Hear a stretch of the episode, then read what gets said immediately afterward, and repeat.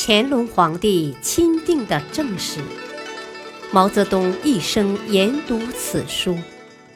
二十五史是中国史学的宝贵典籍，是由历代著名史学家精心编撰的纪传体史书合集。欢迎收听《二十五史珍藏版》，主编朱学勤，播讲汉乐。第一章《史记》。传记第五。夏禹。禹还规定，天子地基以外五百里的地区叫甸服，在外五百里叫侯服，在外五百里叫随服，在外五百里叫药服，最后五百里叫荒服。甸、侯、随。三服，进纳不同的物品或负担不同的劳务。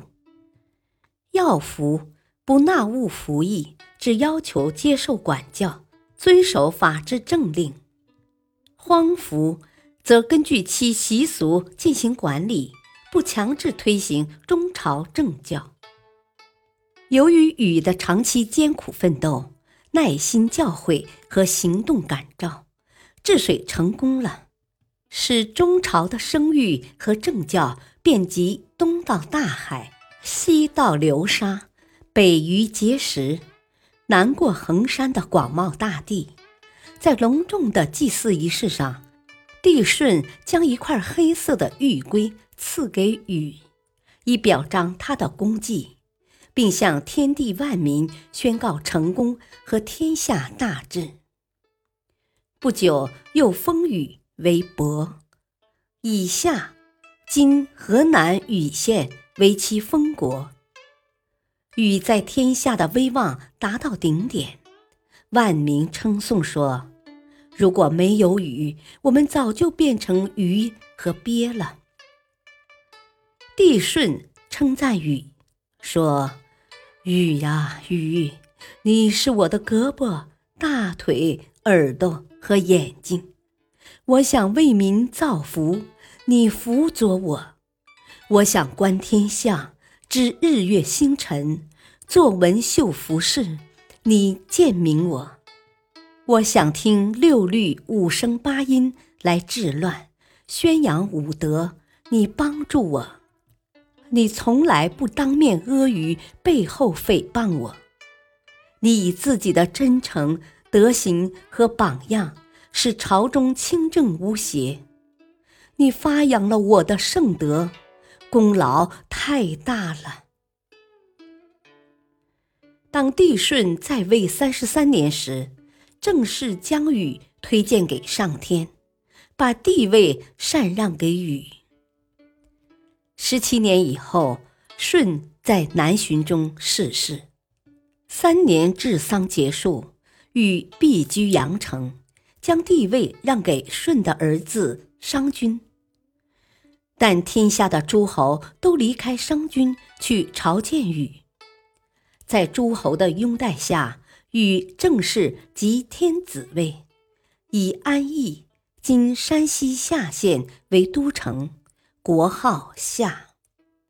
分封丹朱于唐，分封商君于虞，改定历日。以建营之月为正月，又收取天下的铜，铸成了九尊宝鼎，象征九州大同，天下一尊。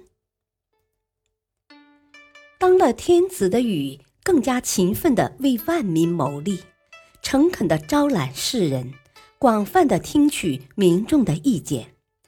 他说。我不怕四海之士在路上逗留，只怕他们在门外等我。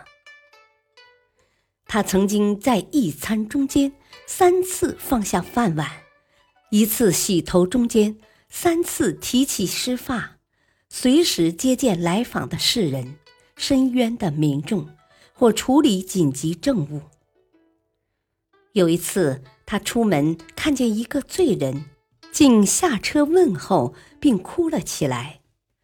随从说：“罪人干了坏事，你何必可怜他？”帝禹说：“尧舜的时候，人们都和尧舜同心同德。现在我当天子，人心却各不相同，我怎能不痛心呢？”夷狄造了些酒，帝禹喝了以后，感到味道很纯美，就给夷狄下命令，要他停止造酒，说。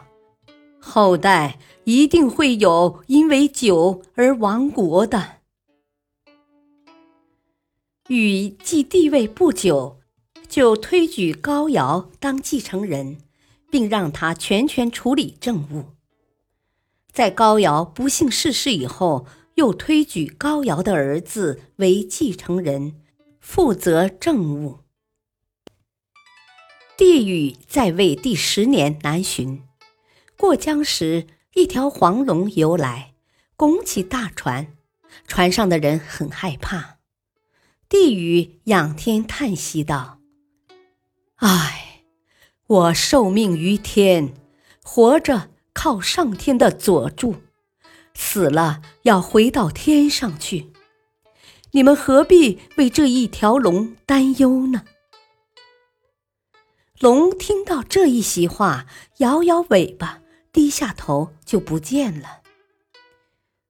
帝禹到涂山，在那里大会天下诸侯，献上玉帛前来朝见的诸侯竟达万名之众。